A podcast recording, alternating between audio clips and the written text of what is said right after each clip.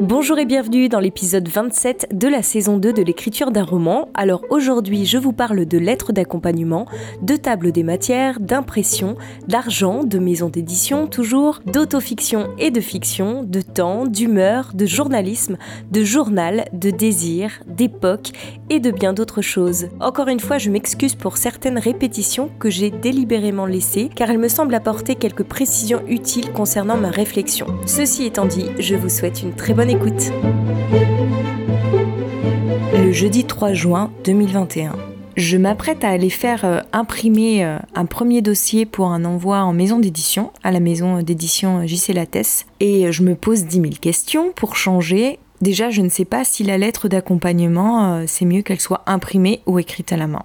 Donc moi j'ai fait les deux. J'ai déjà recopié ma lettre d'accompagnement à la main. Bon, elle fait une page recto verso, j'ai peur que ce soit un peu long. Mais en même temps, en fait, elle euh, sert tout autant de lettres d'accompagnement que de notes d'intention. Je sais pas si c'est une très bonne idée de faire ça. Donc là aussi, je me pose des questions. Ensuite, je ne sais pas comment je la mets.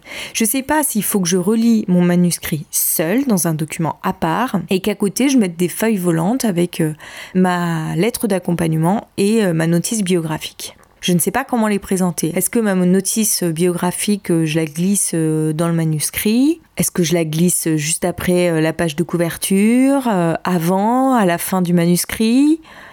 Est-ce qu'il ne faut pas qu'elle soit reliée avec le manuscrit? Et la lettre d'accompagnement, euh, comment je la mets? En fait, je pensais relier mon manuscrit. Bon, là, c'est ce qui est demandé par les éditions JC Lattès, mais j'ai l'impression qu'en fait, contrairement à ce que je vous disais dernièrement euh, par rapport au podcast que j'ai écouté, euh, les éditeurs préfèrent la plupart du temps recevoir des manuscrits reliés. En tous les cas, ils le mettent souvent dans les conditions d'envoi. Donc moi, je pensais donc relier mon manuscrit de manière classique avec des spirales. Hein. Je pense que c'est ce qu'il y a de plus pratique pour pouvoir lire un texte et de mettre une belle couverture euh, en papier euh, un peu gaufré, rigide, pour faire une jolie petite présentation, et par-dessus mettre un papier transparent euh, pour protéger la couverture, tout simplement. Et donc je ne sais pas si je glisse ma lettre d'accompagnement sous ce papier transparent, si je la mets dans l'enveloppe avec, et pareil pour ma notice biographique, à quel endroit je la mets? Parce que je trouve ça bizarre d'avoir un courrier d'accompagnement euh, manuscrit à part ça, d'accord, à la limite que je glisse dans l'enveloppe. Mais ma notice biographique, là, comme ça, euh, dactylographiée, euh, en feuille volante, toute seule, je trouve ça bizarre. Et puis si je la mets à l'intérieur du manuscrit, bah, j'ai peur qu'on croie que le roman commence, alors qu'il ne s'agit encore que de ma notice biographique. Et ben ça, j'arrive pas à trouver l'information sur Internet. Alors que ma séance d'écriture était censée avoir euh, terminé, je viens de passer une heure à chercher sur internet comment présenter euh, mon dossier de soumission. J'ai toujours pas trouvé, par contre j'ai réussi à faire une table des matières. Et puis alors là, nouvelle question hein, qui se pose, est-ce que je mets la table des matières en début de roman ou à la fin? Donc pour l'instant je l'ai placée en début. Et alors c'est hyper pratique, on n'a qu'à cliquer pour aller à la page donnée. Si j'avais su ça dès le départ, j'aurais gagné beaucoup plus de temps. J'aurais pu faire ça dans mon document passage coupé, chapitre coupé, au lieu de faire un document à part avec les numéros de page qui changeaient tout le temps. Bon bref, ça je, ne savais pas. Donc ça c'est pas mal. Je suis assez contente euh, d'avoir trouvé comment on faisait ça. Je pense que ça peut être pas mal d'avoir euh, une table des matières. Sauf que voilà, je ne sais toujours pas à quel endroit glisser ma lettre d'accompagnement et euh, ma notice biographique. Peut-être que la notice biographique, je peux la glisser euh, dans le corps de mon texte, hein, étant donné que souvent c'est ce qui se fait au début des romans, on a une ou deux pages euh, de biographie d'auteur. Je peux peut-être la mettre comme ça. Ouais, je vais peut-être faire ça. Alors du coup, euh, bah, moi qui pensais imprimer mon dossier aujourd'hui, je pense que je vais pas avoir le temps pour ça. Enfin, si je vais prendre le temps parce que sinon je vais encore repousser. Ça fait déjà une semaine que je repousse cet envoi par la poste. Donc non, non, non, je vais finir la mise en page et j'imprime directement. Comme ça, j'envoie dans la foulée. Et puis bah tant pis, hein, si je fais une erreur de présentation, euh, comme c'est assez soigné par ailleurs, je pense pas non plus que ça soit rédhibitoire euh, à la lecture de mon manuscrit. Vu le soin que j'apporte à ma lettre et tout le reste, bon bah si c'est pas mis dans l'ordre, c'est peut-être pas ce qui est de plus grave. Bon, ça y est, je me suis décidée. Donc, ce que j'ai fait, c'est que j'ai fait une page de couverture euh, avec une petite image pour illustrer un peu l'ambiance de mon texte. Sur ma page de garde, j'ai mis donc le titre, l'Inde de Sourage. En dessous, j'ai mis un roman d'Aurélia Horner. Et puis tout en dessous, tout en bas à, droite de la page, il y a mon nom, mon prénom, mon adresse, mon mail, mon numéro de téléphone, enfin voilà, tous mes contacts. Ensuite, sur la page suivante, il y a une petite notice euh, biographique.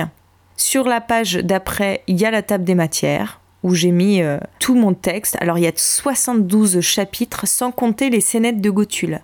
Et alors comme j'avais pas de titre à mes scénettes de Gothul, j'ai ajouté euh, dans la table des matières la première phrase de chaque scénette ou les premiers mots qui veulent dire quelque chose ça donne un peu une ambiance générale de la petite scène. Bon, ça, ce seront pas des choses, à mon avis, qui resteront euh, dans le corps du texte lors de sa publication, mais ça permet à un éditeur euh, de se repérer euh, dans mon texte, d'avoir un peu un point de vue global sur le déroulement des faits sans en savoir trop, parce que j'ai essayé d'être assez énigmatique dans mes titres, tout en révélant quand même un certain aspect des choses. Et puis ensuite, je crois que j'ai une page blanche et puis le texte commence. En gros, voilà, il y aura mon manuscrit qui sera relié avec tous ces petites choses à l'intérieur. Et à part, il y aura ma lettre manuscrite euh, parce que euh, en lisant sur internet, euh, je suis tombée sur un site où le mec a travaillé 10 ans dans une maison d'édition. Bon, ça date un peu, hein, son site internet, mais c'est peut-être toujours d'actualité où il disait que c'était bien pour la lettre d'accompagnement d'avoir quelque chose de manuscrit, en tous les cas pour l'envoi par courrier. Moi, c'est ce qui me semblait aussi. Ça veut dire qu'on a pris le temps d'écrire à l'attention de cette maison en particulier. Ça met peut-être l'éditeur dans de bonnes dispositions.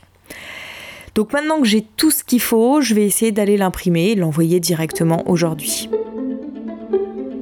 Ça y est, j'ai enfin réussi à imprimer et relier mon manuscrit. Ça a été euh, une véritable aventure. C'était hyper compliqué. J'ai commencé par aller chez Bureau Vallée pour ne pas citer de marque.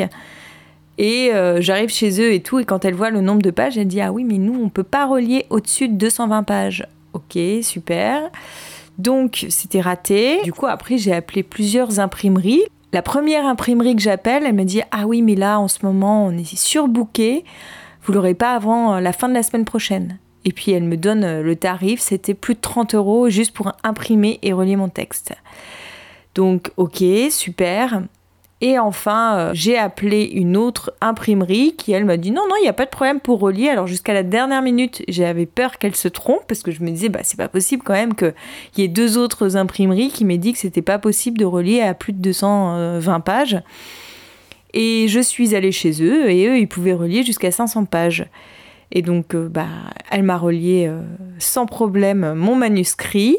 Ça m'a coûté 23 euros, l'impression plus la reliure. Et maintenant, il va falloir que je l'envoie par la poste. Donc, je vais voir euh, combien ça va me coûter avec l'envoi. Donc, en gros, je pensais que ça serait plutôt une vingtaine d'euros par manuscrit. Enfin, même, je tablais plutôt sur 15 euros par manuscrit. Là, on a largement dépassé le budget. En fait, je pense que ça va plutôt être 30, voire même un petit peu plus par manuscrit. Donc, j'ai pas pu l'envoyer du coup parce que le temps de faire tout ça, plus d'autres démarches euh, qui n'ont rien à voir avec l'écriture, bah, la poste était fermée. Surtout que j'avais oublié mes enveloppes euh, accordéon à la maison, donc il fallait de toute façon que je repasse à la maison. Donc je vais envoyer ça bah, demain. Je vais regarder les horaires d'ouverture de la poste et je vais essayer d'y aller euh, avant la fermeture de midi. De toute façon, demain, comme tous les vendredis, ma matinée est destinée à l'écriture. Donc bah, je vais raccourcir ma séance d'écriture pour euh, me garder une petite heure pour aller envoyer mon texte. Comme ça, au moins, il part. Ce qui m'embête, c'est, euh, je pense que c'est pas une très bonne idée de soumettre son texte le vendredi, parce que euh, tout le monde doit l'envoyer le week-end. En fait, c'est là où on a le plus le temps, et donc le lundi matin, les maisons d'édition doivent se retrouver avec un tas plus énorme que les autres jours de la semaine, j'imagine. Donc c'est pas très judicieux de ma part à chaque fois d'envoyer le vendredi. Mais bon, après, euh, je peux pas non plus penser à tout et je fais ce que je peux en fait. Hein. donc euh, voilà. De toute façon, euh, là c'est le destin qui s'en mêle. Hein. Moi, je peux plus faire grand chose pour mon texte. J'espère, si j'ai que des refus, que ce sera des refus motivés. C'est vraiment la seule chose que j'espère. Le pire, ça serait de ne pas avoir de réponse d'aucune maison d'édition. Alors ça, ça serait vraiment le pompon. Mais c'est aussi une possibilité, hein, de toute façon, parce que euh, toutes les maisons d'édition à qui j'ai envoyé mon texte m'ont prévenu que Enfin, soit ils le mettent sur leur site, soit dans leur accusé de réception, ils préviennent que si on n'a pas de réponse d'ici tant de temps, c'est que notre manuscrit n'a pas été accepté. Donc ça veut dire qu'ils prennent même pas le soin d'envoyer du courrier ou d'envoyer un petit mail pour prévenir euh, l'auteur que son texte n'est pas accepté. C'est pour ça que je me suis fait un tableau avec toutes les maisons euh, auxquelles je l'envoie, avec les deadlines, les délais, tout ça, si je l'ai adressé à une personne en particulier, la date d'envoi, comme ça, ça me fait un repère pour savoir où j'en suis, à qui j'ai déjà envoyé ou pas, si je l'ai adressé à une personne en particulier ou non.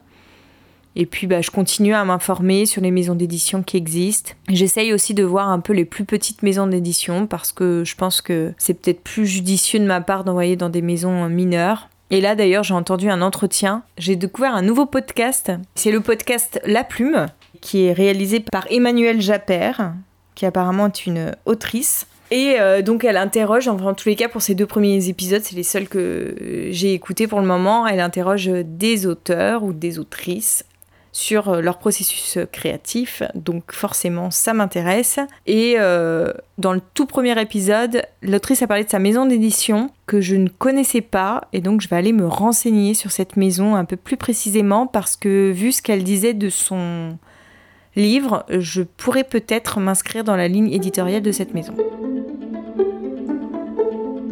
Le vendredi 4 juin 2021. Ça y est, je viens d'aller poster euh, mon manuscrit pour les éditions euh, JC Lattès. C'était le parcours du combattant. Et donc en tout, ça m'a coûté 31-32 euros, quelque chose comme ça, pour un manuscrit. Donc c'est quand même un petit budget, hein. Euh, je pense que je ne vais pas les envoyer à tour de bras. Je vais y réfléchir à deux fois avant de soumettre mon texte à des maisons qui demandent de le faire par courrier. En fait, c'est un investissement, quoi pour un résultat tout à fait incertain. Hein. Mais bon, au moins j'ai fait cette première expérience d'envoi par courrier, il fallait que je le fasse. Et puis bah, maintenant, je vais plutôt regarder euh, par mail, etc. Là, j'ai vu, je crois que c'est les éditions de l'Observatoire. Il faut remplir un dossier en ligne. Donc je pense que mon prochain euh, dépôt va se faire chez eux. Ce sont toujours des, maisons d'édition sur lesquels je me suis renseignée, où j'ai vraiment bien parcouru leur site internet. Alors pour les éditions de l'Observatoire, pour le coup, je n'ai encore lu aucun livre chez eux. Mais euh, les thèmes qu'ils abordent dans leurs romans, les couvertures de leurs livres m'inspirent pas mal. Et puis en lisant un petit peu des choses à propos de leur maison, euh, j'étais assez euh, emballée aussi par leur ligne éditoriale. Donc voilà, hein, je vais tenter ma chance chez eux. Et puis bah, je vais continuer à lire euh, parce que là, j'ai quand même pas envoyé à beaucoup de maisons. Quoi. là, c'est ma quatrième maison d'édition, ça fait pas énorme. Ce matin, j'ai fait une longue séance d'écriture, ou plutôt de recherche, sur mon autre roman, L'essai comique. Je suis en plein questionnement par rapport à ce texte. J'ai l'impression que je suis partie pour un truc qui va durer euh, dix ans. Et euh, c'est un peu le fouillis. J'ai fait un premier jet un petit peu pour le début du texte, mais c'est comme un résumé euh, de toute l'histoire que j'ai envie de raconter. C'est comme si un peu je mettais mes idées euh, sur le papier. Donc pour le moment, j'en suis à 86 pages. Je note en fait toutes les histoires dont j'ai envie de parler, les choses que j'ai envie de raconter. Je développe mon personnage. ça semble être un processus très long un petit peu trop autobiographique à mon goût. Et la question que je me pose, c'est est-ce que ça serait pas mieux pour ce deuxième projet d'écriture de faire quelque chose de purement fictionnel qui ne s'inspire pas de ma vie? Pour aller un peu explorer euh, d'autres terres que de faire un peu, pas de l'autofiction, mais un petit peu quand même, quoi. Pour voir un peu comment je m'en sors avec de la fiction pure, où j'aurais pas à me replonger dans mes souvenirs, où je serais obligée euh, d'aller euh, chercher un peu ailleurs euh, mon matériau que dans ma vie. Donc voilà, je suis un peu partagée. après, je suis très fatiguée aujourd'hui, donc peut-être que j'ai du mal à me concentrer. J'ai pas été aussi efficace que je l'aurais souhaité. Et puis là, ce matériau aussi pour l'essai comique, c'est un matériau qui est très intime et qui me perturbe beaucoup. Je suis pas sûre que ça soit euh, le bon moment. Alors après, je me dis, bon, pourquoi pas prendre des notes? Je vais quand même continuer parce que je trouverais ça dommage d'abandonner euh, pour quelques doutes. Je vais quand même continuer à creuser un peu euh, les choses, histoire d'avoir une trame. Et une fois que j'aurai ma trame, je vais réfléchir, est-ce que c'est dans cette histoire que j'ai envie de me lancer ou pas? Et puis aussi une autre question que je me pose, c'est est-ce que il faut vraiment que je me lance dans l'écriture d'un nouveau roman euh, tout de suite? Est-ce que je peux pas un petit peu euh, tâtonner à droite à gauche, euh, voir sur quoi j'ai envie d'écrire, sur quoi j'ai envie de me concentrer, me laisser retrouver juste le plaisir de l'écriture pour lui-même? Et puis s'il y a quelque chose qui se dégage de tout ce magma créatif, et eh ben dans ces cas-là, m'y concentrer comme l'Inde de Souraj s'est imposé à moi parce que je pense que vous avez déjà un petit peu parlé de mon parcours dans l'écriture. C'est-à-dire que très jeune, j'ai beaucoup écrit, j'ai écrit plein de romans, hein, plein de premiers jets de romans, de scénarios, etc. Plein de débuts aussi d'histoires. J'avais des carnets entiers de résumés. J'avais d'autres carnets avec les dessins de mes personnages. J'étais hyper euh, prolixe. Et le dernier gros projet dans lequel je me suis lancée, c'est un roman de fantasy. J'ai écrit les 150 premières pages je suis restée deux ans à travailler dessus et au bout de deux ans, euh, j'ai abandonné parce que euh, bah parce que j'avais jamais le temps et puis je ne gardais pas euh, cette plage horaire pour l'écriture. J'avais pas mis l'écriture dans ma vie de manière aussi catégorique et rituelle qu'aujourd'hui. Donc en fait, je trouvais plus le temps. Je ne l'ai pas pris non plus. Les années sont passées et quand j'ai voulu profiter d'une période de chômage pour m'y remettre, J'étais asséchée, impossible de sortir le moindre mot. Je pense que j'étais totalement euh, tétanisée en fait. Et donc euh, pendant, je sais pas, 5-6 ans, j'ai pas vraiment écrit de roman. Je continuais mon journal de manière plus sporadique. Il a toujours fait partie de ma vie, il a toujours été là. Et puis bah, quand j'avais des choses que j'avais envie d'écrire, j'écrivais. Mais disons que c'était pas quelque chose euh, que je faisais régulièrement. Et c'est après avoir fait mon film que l'idée d'écrire est revenue sur le devant de la scène. L'idée d'écrire des romans. C'est quelque chose que j'avais toujours eu envie de faire, mais euh, j'avais jamais cru possible. Mais je crois que j'en ai déjà un petit peu parlé de tout ça. Je me répète, hein, euh, pas mal. Hein. Le samedi 5 juin 2021. C'est pas quelque chose de nouveau, mais je le constate tous les jours. C'est incroyable de voir comment mon humeur change d'un jour à l'autre. Et ça a une influence énorme sur la façon dont je vois l'écriture. Il y a des fois, je me dis, mais c'est vraiment nul ce que j'écris, ça sert à rien. J'écris pas la bonne histoire, c'est pas celle-là sur laquelle je dois me concentrer. Comme hier, par exemple, où j'étais en train de me dire, mais je sais pas où je vais avec ce truc-là sur l'essai comique, ça ressemble à rien. Et là, aujourd'hui, euh, totale autre ambiance je suis à fond. En fait, je me suis résignée à me dire bon là, je suis pas trop dans l'écriture, je suis dans les recherches, on va dire. Je sais pas trop ce que ça va donner l'essai comique. Pour le moment, euh, je suis en train de relire mon journal et c'est plein de pépites. Hein. C'est incroyable. Là, par exemple, je, suis en train de relire un stage que j'avais fait euh, à France Info quand j'avais 16 ans. Et euh, je décris tout, comment ça se passe. Et donc, il y a des faits d'actualité qui sont relatés, qui sont plus ou moins connus quand même alors que moi j'y connaissais strictement rien à l'époque, donc c'est dit avec une certaine innocence. C'est hyper intéressant pour qui s'intéresse au journalisme. Et puis même en fait, euh, je revois très très bien les choses. Alors, et je trouve que bah typiquement ce genre de choses, ça peut euh, intéresser. Enfin, je pense que ça peut intéresser les gens. En fait, ce qui m'a saoulé hier, c'est que euh, dès que je tombais sur une scène intéressante, je la recopiais telle qu'elle dans mon écrit. Et là, j'ai arrêté de fonctionner comme ça, c'est-à-dire que je prends des notes. Je note les idées qui me viennent en fonction des anecdotes euh, que je lis. Qu'est-ce que j'ai envie de mettre en avant? Je suis pas en train de recopier tout mon journal parce que ça c'est fastidieux et ça va me prendre des plombs. Je relis tout et puis après je vois ce qui va m'en rester. Je pense que je vais faire comme ça. J'ai pris des notes avec les pages à laquelle se situait euh, tel ou tel passage si jamais à un moment j'avais envie de revenir dessus. Et puis je vais voir un petit peu euh, quelle trame va sortir de tout ça. Mais il y a énormément de choses dont je me souvenais pas. Puis ça, c'est un passage de mon journal que je n'ai jamais relu. Je suis assez surprise de constater euh, tout ce qu'il y a. C'est très très très fourni. C'est incroyable.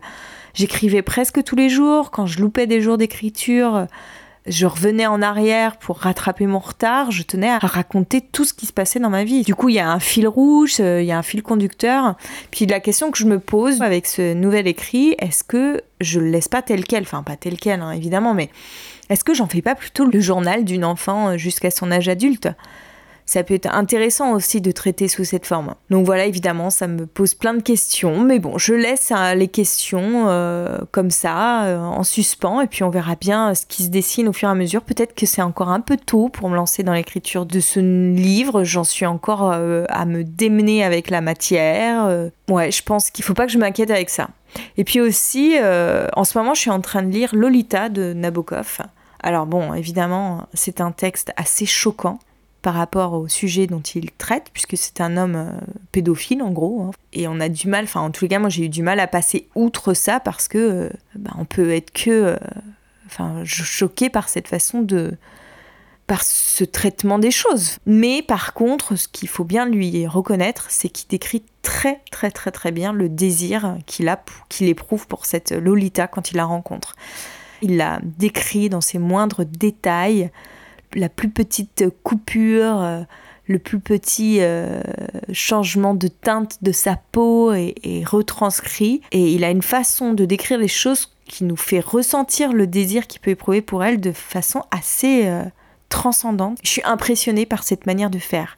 Et je me rends compte que ce qui me plaît aussi dans la nuit bengali de Mircea Eliade, c'est qu'il arrive également à faire passer le désir qu'il éprouve pour cette femme euh, à travers son texte. Et ça, ce sont des textes qui, moi, me perturbent. J'adore lire des textes qui font euh, vivre au lecteur le désir. Donc c'est ce à quoi je me suis entraînée ce matin, avec une scène justement de mon livre. C'est la naissance du désir de mon personnage. J'ai envie, sans avoir besoin de dire que c'est la naissance du désir, qu'on sente cette envie l'envahir, monter en elle, juste par la manière dont elle regarde un homme. Et puis en plus de ça, Souvent, on parle du désir des hommes pour les femmes, mais on parle plus rarement du désir des femmes pour les hommes. Et justement, ce que montre Nabokov dans Lolita, c'est la manière dont il regarde le corps de cette fille. Qu'est-ce qu'il voit avec ses yeux d'homme? Bon, euh, on va oublier le fait que c'est ses yeux d'homme de pédophile, hein on, va juste se concentrer sur le fait que ce soit un homme qui regarde euh, une fille, j'ai du mal à dire une femme, bref. Et moi, j'ai aussi envie qu'on voit comment une jeune fille peut regarder un homme peut-être beaucoup plus âgé qu'elle ou du même âge, avec quel regard elle regarde son corps. On dit que souvent les femmes accordent moins d'importance au physique que les hommes, mais moi je trouve que ce n'est pas vrai, ça c'est encore des clichés euh, que veulent nous faire croire la société, comme si les hommes accordaient plus d'importance au physique que les femmes. En tous les cas, moi, ce n'a jamais été mon cas et je pense que je ne suis pas la seule euh, comme ça. Et donc, j'ai envie de montrer ben, ce qui peut attirer une jeune fille chez un homme physiquement, juste physiquement. Donc voilà, c'est ce genre de sujet que j'ai envie de traiter. Je ne sais pas du tout comment je vais m'y prendre et donc j'ai écrit un petit peu autour de ça euh, ce matin. En fait, j'ai arrêté d'essayer euh, d'aller vite.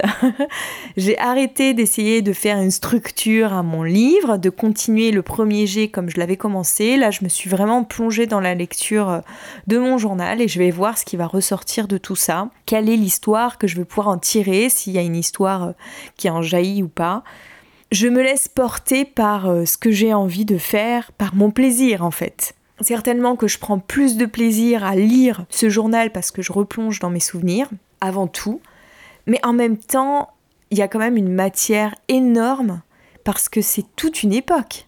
C'était une époque où, par exemple, je correspondais avec euh, mes copains J'entretenais des correspondances par lettres, donc on est quand même complètement dans un autre siècle. Hein. Euh, c'est assez incroyable de voir qu'il n'y a pas si longtemps, hein, c'était comme ça que ça, pouvait se passer dans un couple, dans une relation. Ensuite, il n'y avait pas de téléphone portable, donc quand je donnais mon numéro, j'attendais que les garçons à qui je le donnais appellent à la maison. Ça voulait dire qu'ils risquaient, et souvent c'est ce qui se passait, de tomber sur mes parents, donc c'est quand même une autre démarche pour appeler. Il n'y avait pas évidemment d'échange de textos c'est la naissance d'Internet, c'est la naissance du portable. Enfin, tout ça, c'est quand même toute une époque euh, que j'ai aussi envie de retranscrire dans ces pages parce que ça fait partie, ça, ça construit les relations entre hommes et femmes, ça les modifie, ça les change.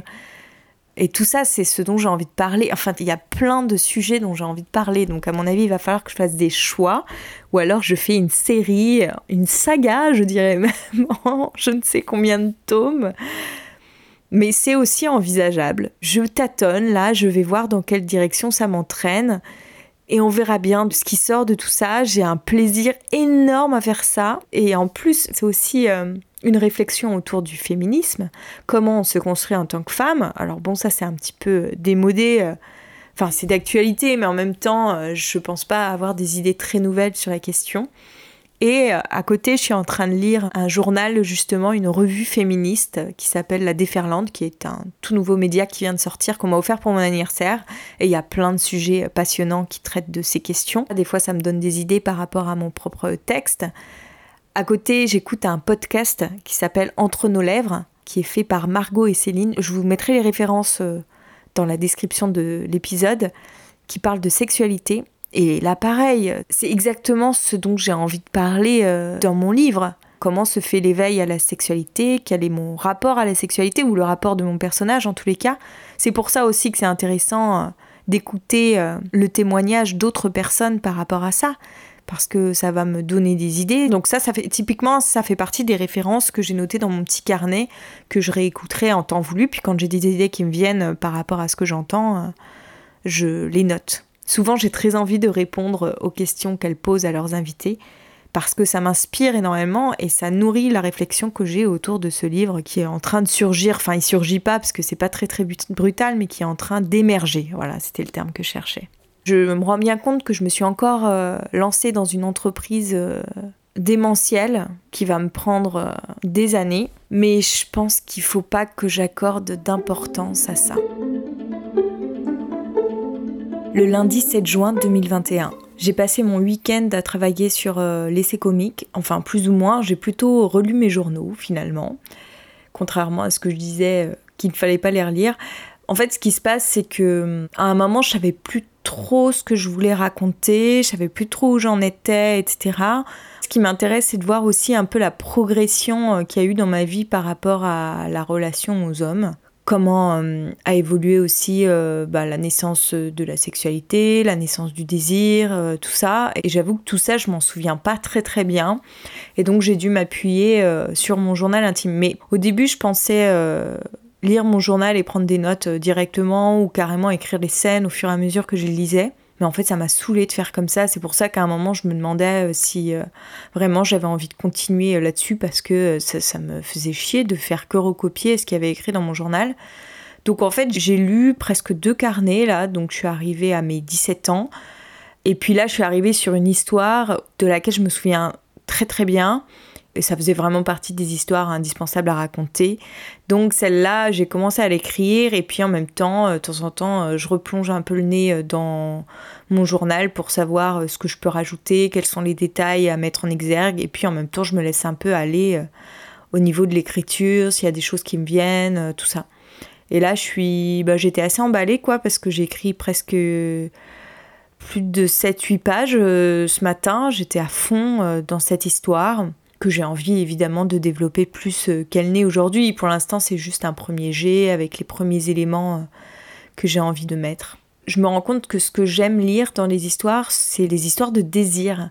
Ça provoque toujours quelque chose euh, en moi et j'aimerais pouvoir travailler là-dessus, provoquer ce genre de sensation chez un lecteur. C'est vraiment ce que j'aime le plus lire finalement, c'est pas tant si j'aime bien les histoires qui me font rire, j'aime bien les histoires qui me font pleurer, mais j'aime aussi euh, les histoires euh, qui parlent de désir.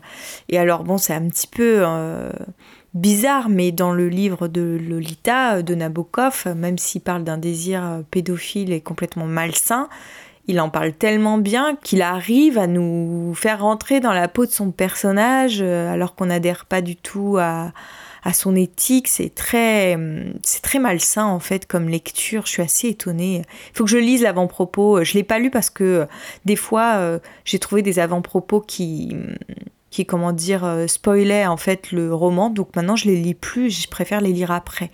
Mais j'ai l'impression qu'il me manque des éléments pour comprendre. Je trouve que c'est je sais pas, je trouve ça étrange de faire un livre avec le narrateur principal qui est un pédophile, quoi. C'est, mais bon, ça n'empêche pas la qualité littéraire du livre. C'est très compliqué ça d'ailleurs. C'est pareil quand j'ai lu euh, Voyage au bout de la nuit de Céline, euh, quand on sait qu'il est antisémite, etc. Et que qu'il a aussi des tendances racistes, c'est compliqué, je trouve, de lire un tel euh, texte de nos jours. Mais en même temps, on ne peut que reconnaître à ces gens-là leur qualité littéraire. C'est là toute l'ambiguïté de l'histoire.